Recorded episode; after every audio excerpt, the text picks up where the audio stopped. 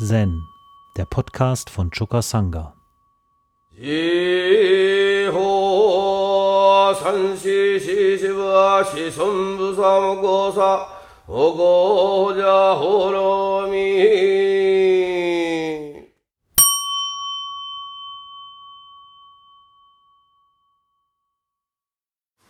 Das Koan für den heutigen Vortrag ist Hekigan Roku Fall 95. Choke und Hofuku diskutieren die Worte des Buddha. Das Beispiel. Choke sagte eines Tages, selbst wenn du sagst, dass die Arhats immer noch drei Gifte haben, solltest du nicht sagen, dass der Tathagata zwei Sprachen hat. Ich sage nicht, dass der Tathagata keine Sprache hat, aber dass er keine zwei Sprachen hat. Hofuku sagte, welche Sprache spricht der Tathagata? Chokei sagte, wie kann ein Tauber sie hören? Hofuku sagte, ich weiß, dass du von einem zweiten Grund, von einem zweitrangigen Grundsatz her sprichst. Chokei sagte, welche Sprache spricht der Tathagata? Hofuku sagte, trink eine Tasse Tee. Prost, Hofuku.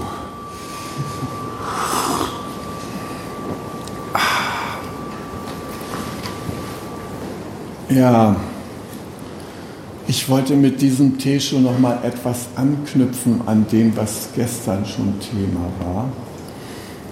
Da hatte ich ja unter anderem davon gesprochen, dass ähm, es diesen merkwürdigen modernen Achtsamkeitsbegriff gibt, der sich von der Qualität des Mitgefühls löst. Ja? Und hatte von den vier Qualitäten des Mitgefühls, den vier göttlichen Verweilungszuständen oder vier unermesslichen Geisteszuständen oder vier grenzenlosen Geisteszuständen, kurz den vier Brahma Vihara gesprochen. Ja? Das möchte ich heute noch etwas vertiefen und zwar auf der Grundlage dieses Koans hier. Im Grunde genommen ist das Thema die Welt der Ängste, der Kontrollbedürfnisse und so weiter auf der einen Seite und die Welt des Mitgefühls, der liebevollen Zugewandtheit und Verbundenheit auf der anderen Seite. Und hier in diesem Korn, da führen Yachoke und Hofoku einen kleinen Streit und da geht es auch um die Sprache des Tathagata. Die Sprache des Tathagata ist für mich immer ein wunderbarer Aufhänger, weil, äh, wie ihr wisst, ich mich mit der modernen Ausdrucksform der Sprache des Tathagatas zutiefst verbunden fühle, nämlich mit der gewaltfreien Kommunikation. Ja. Das ist für mich der moderne Ausdruck der Sprache des Tathagata. Ein die haben ja jetzt schon 1100 Jahre vor uns gelebt, so ungefähr so auf der Mitte zwischen dem Buddha und uns. Ja. Und ähm, äh, der Buddha hat ja, wie ich schon öfter erwähnt habe, mit den vier analytischen Wissen äh, etwas Grundsätzliches in die Welt gesetzt, was das Verhältnis angeht von äh, Wissen, wie man zum Erwachen kommt, dem Wissen um die Gesetze des Lebens, die uns bestimmen und des Wissens von der Sprache, die dem Leben dient, eine lebensdienliche Sprache und die dem Erwachen dient. Ja? Das war dem Buddha sehr wichtig. Und als viertes Wissen das Wissen von der Integration, man könnte auch sagen, das Wissen von der Geistesgegenwart, ja, wie man nämlich im Hier und Jetzt spricht. Nämlich diese drei Aspekte des anderen Wissens integriert in seine Geistesgegenwart hinein. Die blöde Übersetzung von diesem vierten Patisambhida ist äh, Sprache, ist äh, die, das Wissen von der Schlagfertigkeit. Äh, das ist natürlich im Zen besonders äh, zu beobachten. Ja, Yoshu, Umon sind Meister von dieser integrierten Sprache, ja, wo alle drei anderen Aspekte integriert sind in ihrer Unmittelbarkeit und Direktheit, die sie sprechen. Ja. Ähm, aber ich finde eben, es geht da um Geistesgegenwart. Ja. Hier geht es also auch wieder um die Sprache des Tathagata und da gibt es eine Sprache, die selbst gegen die selbst die Ahats noch nicht gefeit sind. Also Ahats sind die Menschen, die als Einzelübende zur Klarschau und Wesens äh, der Wesensgleichheit oder sowas vorgedrungen sind, ja, die wissen, dass äh, äh, die Wirklichkeit von uns ist, allverbunden zu sein. Wir wissen, dass wir alle wesensverwandt sind miteinander. Also zu diesem äh, kühnen Podest menschlichen Schauens sind die Ahats vorgedrungen. Ja? die haben irgendwie zehn Jahre auf der Bergspitze zugebracht und da sind sie zu der Erkenntnis gekommen, Mann, was ich da unten alles sehe und was ich hier selber darstelle, ist doch letzten Endes alles eins, ja. Einschließlich der Sterne über mir und so. Das ist eine schöne Perspektive, ja.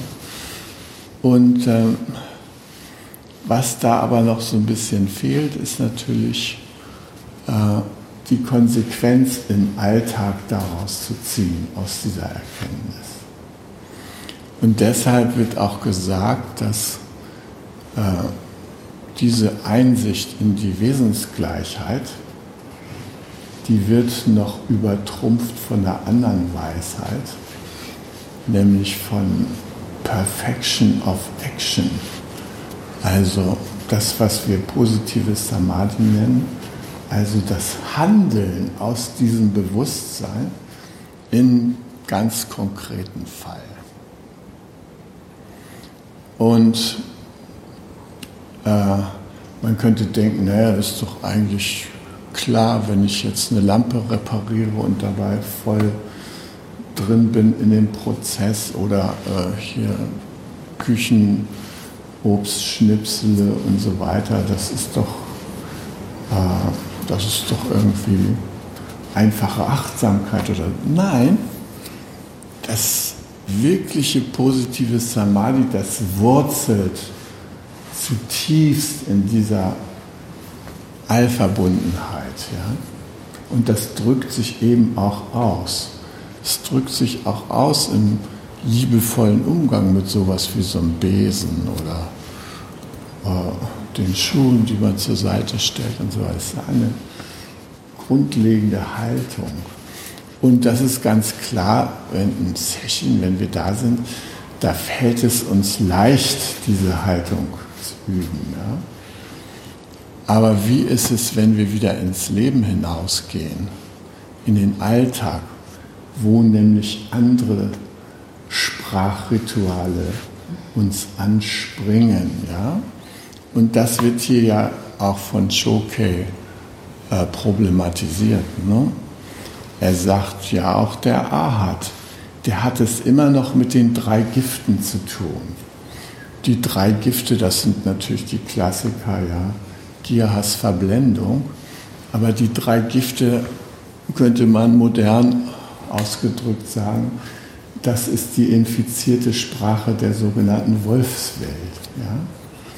Das ist die infizierte Sprache, wo es um das Überleben wollen des Einzelnen geht.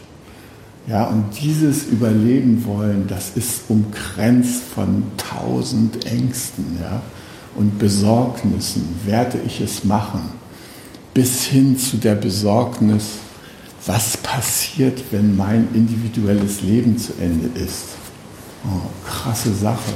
Oder was, wenn ich jetzt beruflich mich nicht behaupten kann und so. Also eine Unzahl von Ängsten ist in uns lebendig und gleichzeitig verbunden mit äh, der, dem Versuch, das Angenehme anzuwählen, das Unangenehme abzuwählen. Das sind meine Freunde, die ziehen mit mir an einem Strang. Und das sind meine Gegner, die sollten besser abhauen hier. Flüchtlinge und solche Gestalten, was haben die hier zu suchen? Ne? Also die machen doch nur, die gefährden doch mein Überleben. Ja, die kriegen Geld und ich kriege keins. Ich muss dafür arbeiten. All diese Gedanken. Ja? Das ist diese Welt der drei Gifte. Ja? Verblendet, weil wir nicht sehen, wir hängen alle zusammen. Ja? Äh, weil wir glauben, es gäbe sowas wie einen persönlichen oder individuelles Fortkommen, äh, weil wir glauben, wir können uns Ablehnung leisten und Verurteilung anderer. Ja? Das ist alles die Welt der drei Gifte. Und selbst der Ahat, also selbst der die Wesensgleichheit geschaut hat, der ist noch davon betroffen. Der wird immer wieder reingezogen in das Denken. Ja? Auch der Ahad, wenn er in Barcelona im Augenblick auf der Straße langläuft und sagt, Leute, ich verstehe euch nicht, warum wollt ihr denn jetzt unbedingt euren eigenen Staat haben und ein unabhängiges äh, Katalonien? Mensch, wir gehören doch alle zusammen und so weiter. Der kann da eins aufs Maul kriegen, ja, und zwar ganz kräftig. Na, ist nur eine Frage, wie weit er von dem nächsten Befürworter der Unabhängigkeit entfernt steht. Ja. So, und diese Art, ja, damit müssen wir uns auseinandersetzen. Ja. Wie, wie nehmen wir Bezug auf denjenigen, der uns eins aufs Maul hauen will, wegen dieser Aussage und so weiter? Das ist eine interessante Frage. Ja. Nun sind wir nicht in Katalonien, sind hier. Und ähm, ich hatte euch gesagt, ich möchte nochmal anknüpfen an die vier Brahma-Viharas. Also die Ängste, ja, das ist das, was die Normalsprache begleitet und häufig auch motiviert. Ja, in, in der klassischen Wolfswelt, da geht es darum, wer hat wem welche Ansage zu machen. Ja. Äh, da geht es darum, äh, wie behaupte ich mich da individuell. Äh, da geht es um Themen, was weiß ich, wie welchen Rang bekleide ich, wie übe ich Macht über andere aus. Eine Kernfrage. Ja? Deshalb der gesamte Formkreis der Manipulation, das kommt alles aus der Angst, wie, be wie beherrsche ich andere Wesen, wie kriege ich die Macht über die. Und das läuft in den Medien, ja, die haben auch so Ver Verblendungsmechaniken, die sind sozusagen Firmen für Verblendungskunst, ja. Äh, und ähm, die Militärs sind halt äh, die Künstler, die die Macht zur Verfügung stehen, im Ernstfall andere, sich anderer zu bemächtigen, die uns nicht zu Willen sein wollen und so weiter. Und die Banken, die sind die Experten dafür, wie man andere ausnimmt. Ja. Das ist sozusagen deren Kerngeschäft. Äh, natürlich bemänteln die das mit einem kleinen Blendwerkmantel für den ahnungslosen Kunden, der denen seine Taler anvertraut und da meint, was für seine Altersvorsorge getan zu haben, um ihm irgendwann zu erklären, ja, Sie haben leider in einen geschlossenen Fonds investiert, der ist jetzt pleite. Tut uns leid, aber auch wir Banker können uns mal vertun.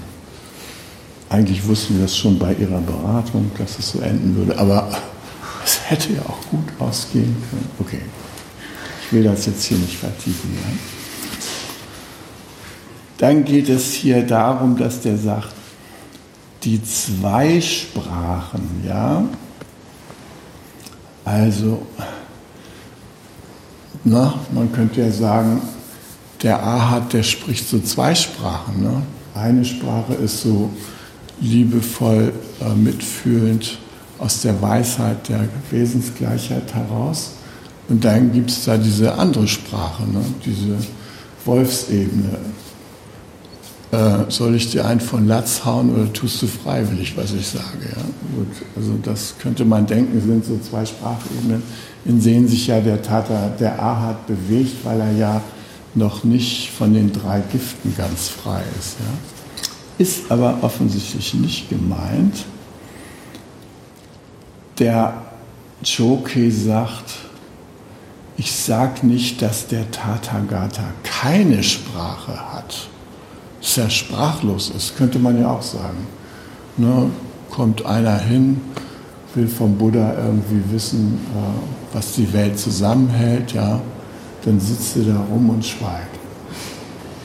Ne, irgendein Meinungsstreit, der Buddha schweigt. Ja. Dann könnte man ja den Schluss daraus ziehen, die einzige Sprache, die der Tathagata im fortgeschrittenen Entwicklungsstadium noch beherrscht, es ist dieses Dasitzen und Schweigen. Ne? Sazen pur von früh bis spät, nichts mehr Doxan und so weiter. Hier setzt euch eine Stunde hier daneben und dann wisst ihr, worum es geht, wie man spricht. Wow. Also, da geht es darum, ob der Taube sie noch hören kann, ja, diese Sprache. Ähm, und dann streiten die sich darum, ob das nun das wesentliche Prinzip ist oder das zweitrangige, sozusagen vom absoluten Standpunkt her oder vom nicht absoluten. Und schließlich gibt Choke die Frage ja zurück an Hofoku, der fragt, welche Sprache spricht denn der Buddha? Ja? Welche Sprache spricht der Tathagata? Hm. Und wie gesagt, äh, Choki redet sich daraus, dass ein Tauber das sowieso nicht hört. Ja? Alle Lebensmühe ist vergeblich, das zu erläutern. Und dann sagt äh, Hofuku, na nun sprich's aus. Welche Sprache spricht er denn? Ne? Ah, er rechtet da noch rum und schlussendlich gibt Choke die Frage zurück. Na, was ist es denn nun nach deiner Meinung? Welche Sprache spricht er? Und Hofuku sagt, trink eine Tasse Tee. Das heißt, er spricht eine natürliche, bedürfnisbezogene Sprache. Scheinst durstig zu sein vom vielen Reden, mein lieber Freund. Wie wär's mit einer Tasse Tee? Ja?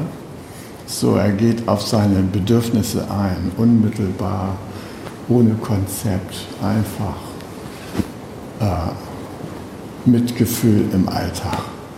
Ja? Bleiben also die zwei Sprachen übrig und die zwei Sprachen, die der Tathagata spricht, werden in anderem Zusammenhang auch erläutert. Und zwar, wenn wir uns fragen, welche zwei, Fragen der, welche zwei Sprachen der Tathagata spricht, dann gibt es eben auch da eine klassische Antwort, nämlich der Tathagata spricht, der spricht immer aus Weisheit und Mitgefühl. Ja, er geht immer vom tiefen Verstehen aus und er geht immer von der mitfühlenden Verbundenheit aus. Und ich habe das schon in anderen Zusammenhang erwähnt. Ich bin optimistisch. Meine Vision ist, dass wir nach dem Zeitalter der Verblendung, in dem wir jetzt gerade wieder Höhepunkte durchlaufen, äh, dass wir nach diesem Zeitalter der Verblendung jetzt schon bereitet sich das vor, ja. Ganz vielen Menschenwesen ist das schon im Aufbruch, nämlich dass wir in eine Welt von Weisheit und Mitgefühl übergehen. Und zwar deshalb, weil es sein muss, es geht ganz anders, wenn wir nicht Mitgefühl mit der Erde entwickeln, dann gehen wir schlicht und einfach unter. Und wir sind ja diese Untergangsspezialisten mit den Untergangsängsten, ja, die uns da an den Rand jetzt schon gebracht haben. Es reicht nicht, es reicht nicht, es reicht nicht, mehr Erdöl, mehr und so weiter. Das haben wir nun praktiziert. Und wir sehen, dass wir mit, mit diesen Vermeidung des Untergangsverhaltens uns ja genau an den Punkt des bevorstehenden Untergangs jetzt gebracht haben. Man kann jetzt noch mal ein paar Knaller loslassen, ein paar Atombomben auf Nordkorea schmeißen oder sowas, wie man Trump heißt, kann man es auf diese Weise beschleunigen. Und man kann auch sagen, es gibt keine Klimakatastrophe, dass es überall wärmer wird und mehr stürmt. Das ist halt so auf der Welt, ja. Oh, muss man halt so hinnehmen. Ne? Dann gehen wir in das. Oder man kann intelligent sein. Intelligent. Buddhismus ist eine Erkenntnisreligion. Durch tiefes Schauen, durch äh, intelligente Analyse unserer Lage ist der Buddha zu seinen Erkenntnissen gekommen. Ja? Der nachgedachte Mensch. Der hat nicht nur gesessen und geatmet, nee, sondern tief geschaut, tief nachgedacht. Nur nicht so wie wir so äh, Prozesse analysieren, also was tötet was und so weiter. Ne, 50 Prozent unserer Wissenschaftsenergie beschäftigt sich ja mit der Frage, wie kann man andere Wesen auslöschen. Monsanto, den Fall habe ich ja schon angesprochen. Ähm, nee, man kann wirklich intelligente Lösungen für unsere Zukunftsfragen finden. Und das Allerintelligenteste ist tiefes Verstehen kultivieren und Mitgefühl. Das heißt, wir äh, schreiten innerlich in eine neue Welt rein, die uralt ist, schon zu Buddhas Zeiten entwickelt wurde indem wir uns in die vier göttlichen Verweilungen begeben, die vier grenzenlosen Geisteszustände, die vier Brahma-Vihara. Ja? Und äh, zu Buddhas Zeiten wurden die geübt, äh, beispielsweise äh, im, im Dika Nikaya gibt es ein Sutra über die Übereinkunft, ja, in der Übersetzung von Eugen Neumann liest sich das so. Vier Unermesslichkeiten. Das ist auch noch ein Name für die vier Brahma-Vihara. Ja? Vier Unermesslichkeiten. Da strahlt ihr Brüder ein Mönch liebevollen Gemütes weilend, gemeint ist Mitgefühl, ja, liebevollen Gemütes weilend nach einer Richtung, dann nach einer zweiten dann nach der dritten, dann nach der vierten, ebenso nach oben und nach unten. Überall in allem sich wiedererkennend, durchstrahlt er die ganze Welt mit liebevollem Gemüte, mit weitem, tiefen, unbeschränktem Gemüte, von Grimm und Groll geklärtem Gemüte. Erbarmenden Gemütes, freudevollen Gemütes, unbewegten Gemütes weilend, strahlt er nach einer Richtung, dann nach einer zweiten, dann nach der dritten, dann nach der vierten, ebenso nach oben und nach unten. Überall in allem sich wiedererkennend durchstrahlt er die ganze Welt mit erbarmendem Gemüte, mit freudevollem Gemüte, mit unbewegtem Gemüte, mit weitem, tiefen, unbeschränkten, vom Grimm und Groll geklärten Gemüte. So, das hat der Buddha schon mal empfohlen vor zweieinhalbtausend Jahren. Ja. Da war äh, von Klimakatastrophe noch nicht die Rede, aber die Möglichkeiten, dass wir in alle Richtungen hin unser Mitgefühl verbreiten, wissen, dass wir alle verbunden sind, das war schon damals eine Vision.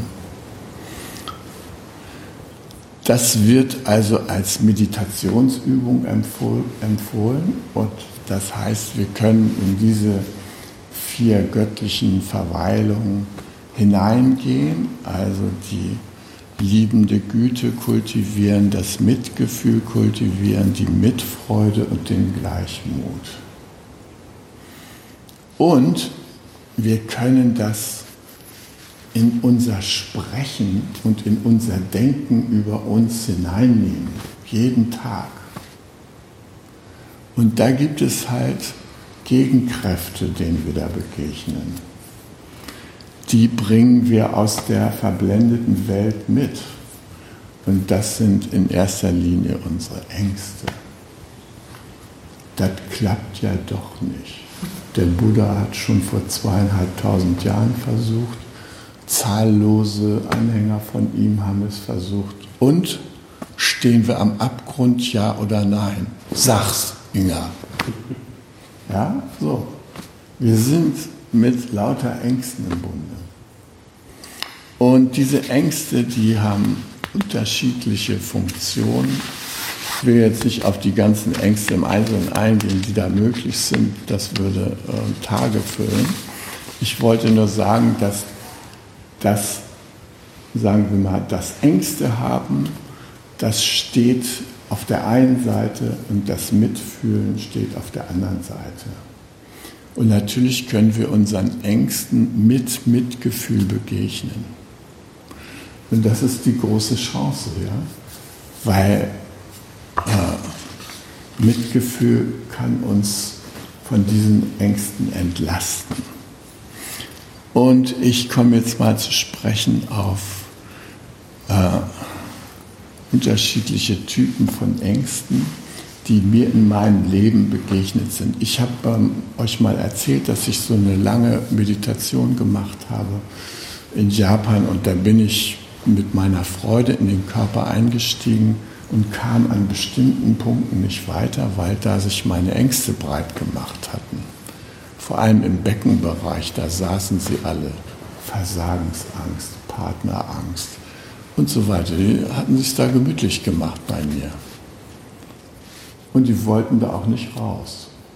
Die brauchten Würdigung, um da rauszugehen. Ja? Also die wollten Ansprache haben. Die wollten gesehen werden. Das ist eine wichtige Voraussetzung, dass wir unsere Ängste schon mal mit mitfühlenden Augen anschauen. Und wir bringen in unsere Partnerschaften auch alle möglichen Ängste immer mit. Wir wollen ja unseren Partner am liebsten bedingungslos lieben. Also wir wollen ihn auch nicht sozusagen nur speziell lieben sondern wir wollen ihn mit unserer bedingungslosen Liebe am liebsten umfangen. So das ganz hohe Ideal. Hatten wir hier im Lebensgarten, ja, hat sich eine Frau gewünscht, sie dann inständig gebetet in der Kapelle des Lebensgarten. sie möge bitte lernen, wie man bedingungslos liebt. Das haben die zuständigen Bodhisattvas gehört und haben ihr gleich eine Übungsaufgabe gestellt. Nämlich, ihr Partner, der ab und zu aus dem Fenster geschaut hat, der schaute da auf das Haus, wo eine andere Frau wohnte. Und, wie es eben im Leben so kommt, weckte sie sein Interesse und er das ihre. Und dann konnte die Partnerin, die sich bedingungslos lieben lernen gewünscht hatte, aus nächster Nähe beobachten, wie das ist, wenn sich der eigene Partner jemand anders liebevoll zuwendet. Und dann hat sie das so gemerkt, so die Widerstände, so in die bedingungslose Liebe zu gehen. Ja, das ist ganz schön krass, da reinzugehen.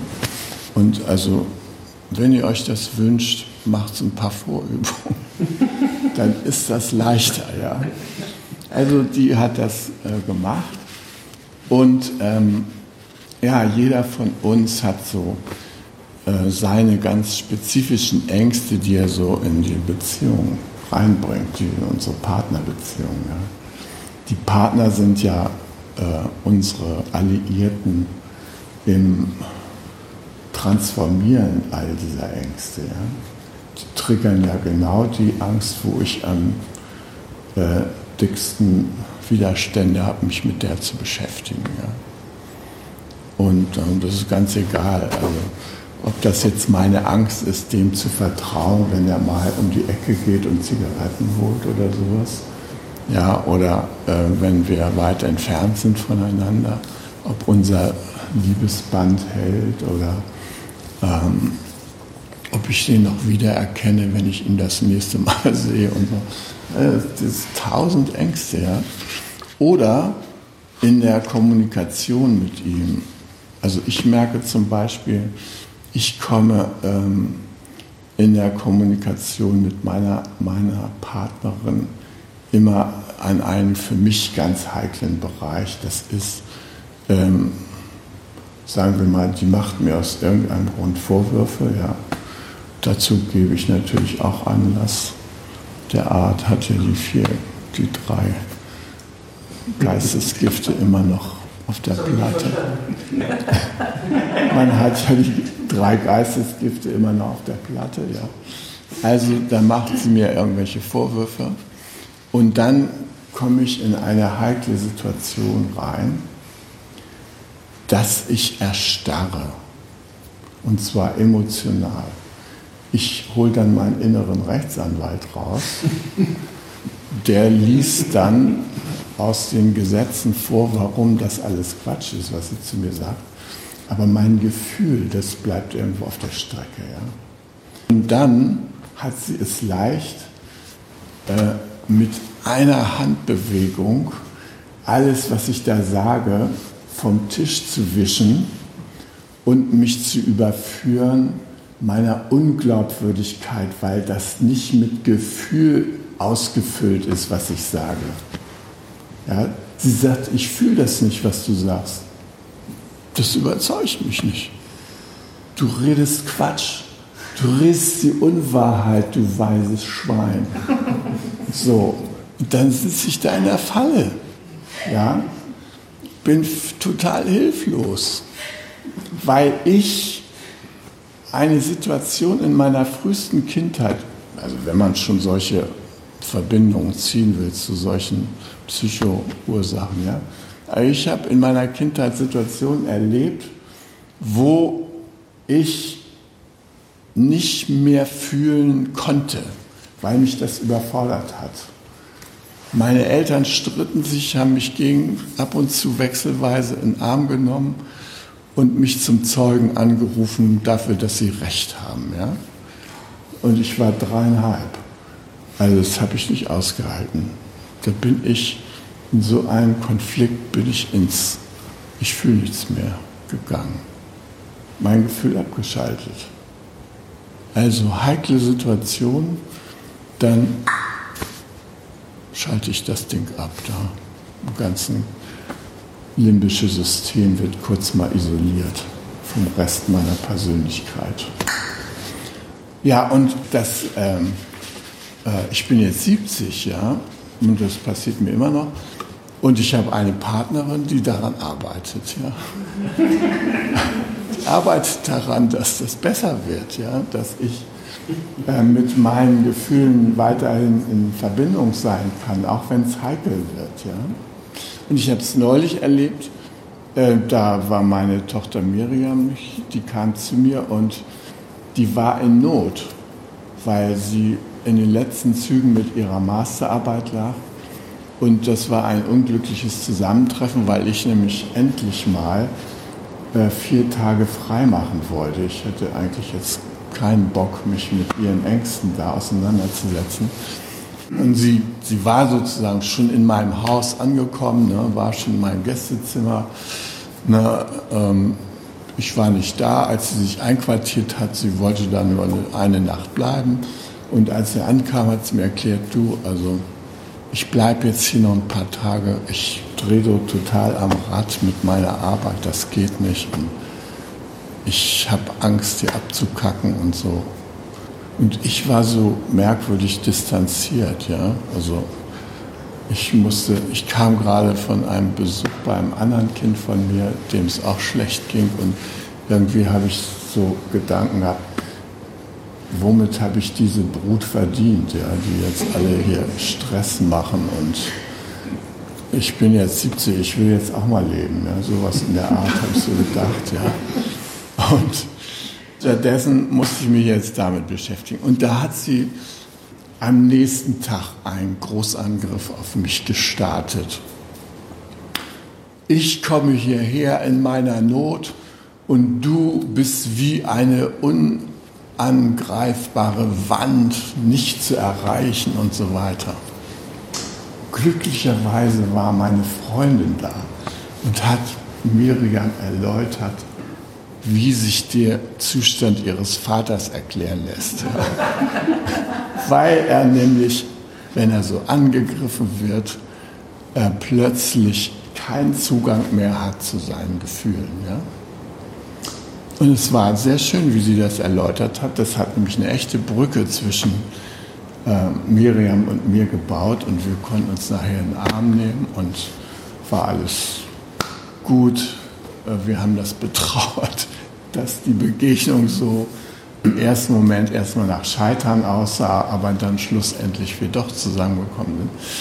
Also es ging, weil meine Ängste aufgelöst wurden und ich wieder mit meinem Mitgefühl und meiner Liebe in Kontakt sein konnte. Ja? Ich finde es sehr wichtig, dass wir uns klar machen, äh, auch unsere Partner, ja, die gehen natürlich auch in ihre Ängste. Und wenn die in ihren Ängsten sind, dann schlagen die um sich. Dass wir da vier Ebenen des Mitgefühls zur Verfügung haben. Nicht nur eine, ja, nicht nur Gucci, Gucci wird schon alles gut. Nee, wir können vierfach Mitgefühl üben. Und das finde ich so großartig, ja äh, auch jetzt so mal für uns als Handlungsmöglichkeiten als Buddhisten. Wir können natürlich liebende Güte üben. Also man kann einfach sagen, unsere Liebe öffnen für diese Person, ja? Unsere bedingungslose Liebe, wenn du so willst. Und ähm, im im Buddhismus der Begriff ist Metta oder Maitri. Ja. Eigentlich heißt er Liebe. Und Thich Nhat Hanh sagt auch, Mann, lasst uns das Wort Liebe wieder ehren und aufpeppen, nur weil das in jeder Schnulze so versülzt worden ist und verhunzt und weil es mit, mit äh, Begehrlichkeit und allem so äh, in Mixer geschmissen wird und mit Verlangen, Deshalb sollen wir doch nicht den Begriff Liebe einfach nicht mehr benutzen können. Ja? Das ist doch schade. Wir lassen uns rausholen aus dem Sumpf und wieder das aus dem Wort Liebe machen, was es eigentlich von Alters her ist. Ja? nämlich eine tiefe freundschaftliche Verbundenheit. Ja? Also das kann ruhig Liebe genannt werden, sagt er. Ne? Aber die Buddhisten sprechen vorsichtshalber von liebender Güte, damit man eben nicht diese Schlagerschnulzenliebe da äh, lostritt bei den Betroffenen. Ja? Also die soll es nicht sein, sondern es soll diese wohlwollende Anerkennung sein, diese Wertschätzung, auch sich selbst gegenüber, auch den anderen Menschen gegenüber. Also in dieser wohlwollenden, gütigen Weise auf andere zuzugehen und dabei eben auch tiefes Verstehen zu haben. Ja? Dann gibt es diesen Aspekt der Anteilnahme, der tiefen Anteilnahme, Karuna. Ja? Es gibt dieses schöne deutsche Wort Erbarmen. Also man lässt sich wirklich ansprechen vom Leid der anderen Person ja? und geht in die tiefe Anteilnahme, also Empathie. Ja? Englisch Compassion. Marshall nennt ja seine Kommunikation auch äh, Compassionate Communication. Ja? Also Compassion. Ja? Diese Möglichkeit haben wir auch. Äh, wir können uns für die Bedürfnisse der anderen Person interessieren, die zum Beispiel ihren Ärger an uns auslässt, die ihre Wut nicht beherrschen kann, die uns Vorwürfe macht, die sich irgendwie so verhält, dass die tiefen, unerfüllten Bedürfnisse in ihr auf keinen Fall angesprochen werden von uns, weil sie sich so aufführt. Ja? Also das macht es schwer, auf die zuzugehen. Aber dank Karuna können wir die Situation so betrachten, dass wir sagen, es gibt irgendetwas in dir, was total im Mangel ist. Ein Lebensmotiv, mit dem stehst du vor der Wand. Und auf dieses Lebensmotiv können wir eingehen, das können wir herausfinden mit der Person. Und wir können uns, wir können dazu beitragen, dass diese Person sich mit diesem Lebensmotiv, mit diesem Bedürfnis, mit dessen Schönheit verbinden kann. Ja? Die Schönheit des Bedürfnisses ist kein intellektuelles Ding, sondern es ist hier im Herzen. Dass ich zum Beispiel mein Bedürfnis nach Nähe oder nach Austausch oder nach Begegnung, dass ich das im Herzen fühle, dass ich das brauche. Ja? Ich brauche Nähe, ich brauche Austausch, ich brauche Begegnung, ich brauche Zugehörigkeit. Ja? Wenn das im Mangel ist, dann sind, werden wir fühlend. Und das ist hilfreich, wenn uns jemand hilft, hinter unsere Angst zu gucken oder hinter unseren Ärger zu gucken, die Glocke der Achtsamkeit anzuschlagen und zu sagen, so könntest du wieder mit dein, deiner Lebendigkeit in Kontakt kommen. Und was ich auch so interessant finde, ist dieser Aspekt von Mudita, der Mitfreude, dass wir dafür auch offen sind. Also, sind deine Bedürfnisse erfüllt? Lass uns feiern. Sind deine Bedürfnisse nicht erfüllt? Bedauere ich das zusammen mit dir. Ja? Äh, und indem wir das tun, äh, halten wir aber den Prozess des Lebendigseins im Gange. Ja? Und die Person, die mit Freude erlebt oder eben unser tiefes anteilnehmendes Mitgefühl, die wird ermächtigt, sich selbst zu freuen oder für das, was im Mangel ist, zu gehen. Das können wir ihr ermöglichen. Und dann gibt es da noch diesen letzten Aspekt, den Gleichmut. Das finde ich auch so interessant, dass das auch ein Aspekt des Mitgefühls und der Verbundenheit ist. Ja? Nämlich, konkret bedeutet das, wenn dein Bedürfnis jetzt erfüllt ist, ja, und du dich daran freust, dann ist das kein Zustand, der ewig andauern wird Und wenn du im Augenblick im Leid bist, weil dein Bedürfnis nach XYZ unerfüllt ist, dann ist das kein Wahnsinnsdrama, sondern das verändert sich sozusagen im Kontakt mit der ständigen Veränderlichkeit. Ja? Alles bleibt im Fluss. Das macht uns gelassen. Das lässt uns das auf und ab, Erfüllung der Bedürfnisse, Nichterfüllung, Erfüllung, Nichterfüllung. Das hält uns sehr lebendig, dieser Prozess. Na, kaum haben wir gegessen, knurrt um 6 Uhr schon wieder der Magen. Warum? Ja, wir wollen schon wieder was essen. Ne? Fragt man sich, mein Gott, gibt es nicht einmal einen Haps, der dich für alle Zeiten zufrieden macht? Wäre schön, ne?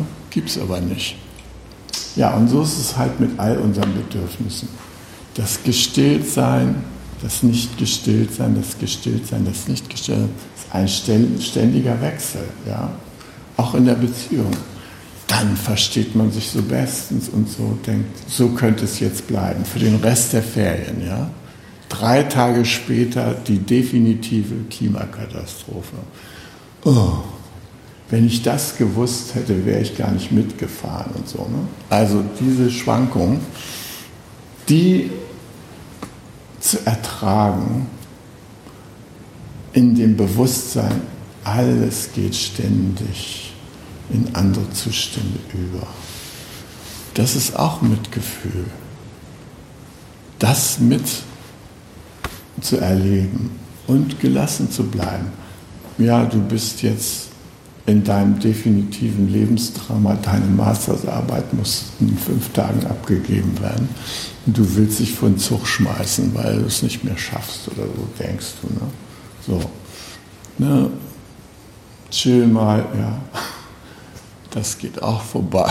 so ja, also nicht so plump, wie ich das jetzt sage, ne? aber trotzdem die Haltung, ja, das ist auch unser Mitgefühl.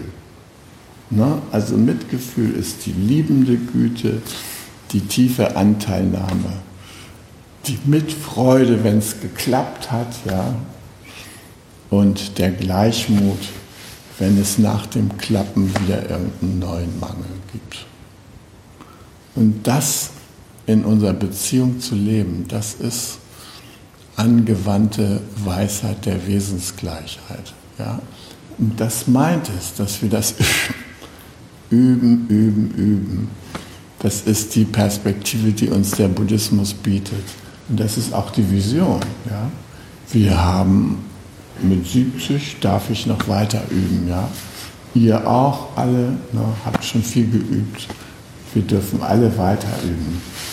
Und wir dürfen auch als Menschheit weiter üben in dieser Situation, die uns so kritisch erscheint, wo die Stürme da ganze Lebensarbeitsleistungen innerhalb von drei Minuten vernichten oder Feuersbrünste toben und so weiter. Kriege, äh, ganze Städte vernichten, die zum Weltkulturerbe gehören. In dieser Zeit, da können wir die vier Brahma-Viharas üben, innerlich und äußerlich. Und das ist so eine wunderbare Aussicht. Zen, der Podcast, ist eine Produktion von Chokasanga e.V. in Kooperation mit dem Podcaststudio Paderborn.